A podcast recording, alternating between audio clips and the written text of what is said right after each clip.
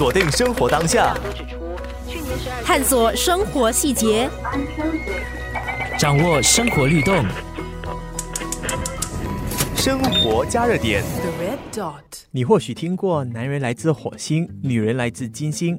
当新山人和新加坡人结婚，又会擦出什么火花？生活当中会有什么不同或趣事呢？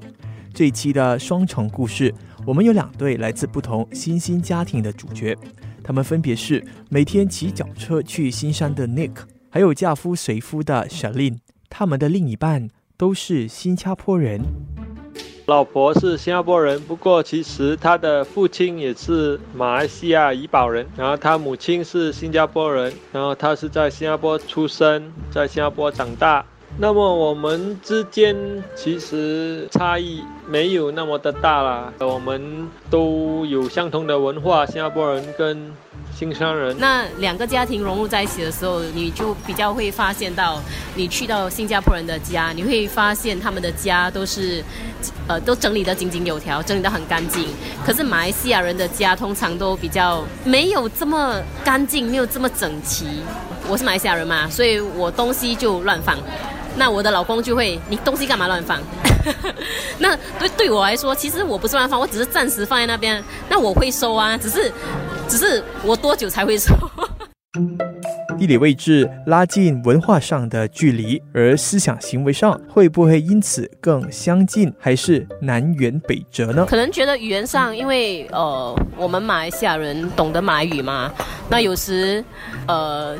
因为新加坡人基本上就英文很好，然后再加上他们完全不懂马来文，那所以就有时我们在马来西亚就在他们面前就就掺杂一点马来文，他们就不知道我在说什么了。可是因为就在一起久而久之，他也学一点啊，所以这招已经不管用了。然后我就觉得他就比较固执了，还是而且是比较 law by law，follow the rules，没有那么会变通，而我就比较。随便啊，比较会变通，什么都可以谈的，什么都可以。就像马来西亚就比较随和，比较变通一点。当两地之间出现纷争时，两个不同国籍的夫妻会怎么看待呢？就越吵越爱啊！对啊，就新加坡、马来西亚就吵来吵去。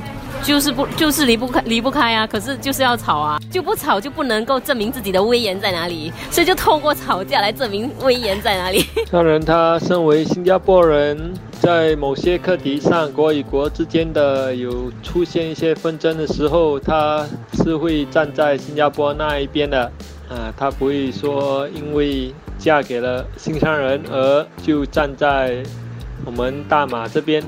哈，他还是会保护新加坡的，不过基本上他是对时事新闻方面是没有那么的关注，我们也没有什么谈到这方面的话题，除非是好像我发现一些有趣的新闻，我会告诉他，仅此而已。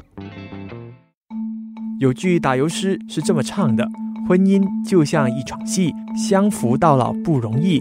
对于夫妻相处之道。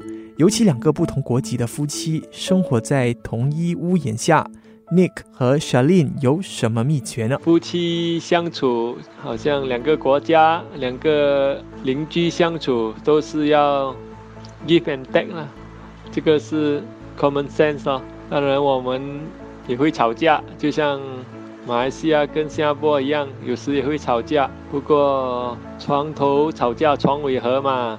过后当然是没有事了。夫妻相处之道，其实就好像新马的那种国际关系一样，就好像孔融让梨，就有时我让一下他，有时他要让一下我，这样子让着让着，就一起把梨分了吃。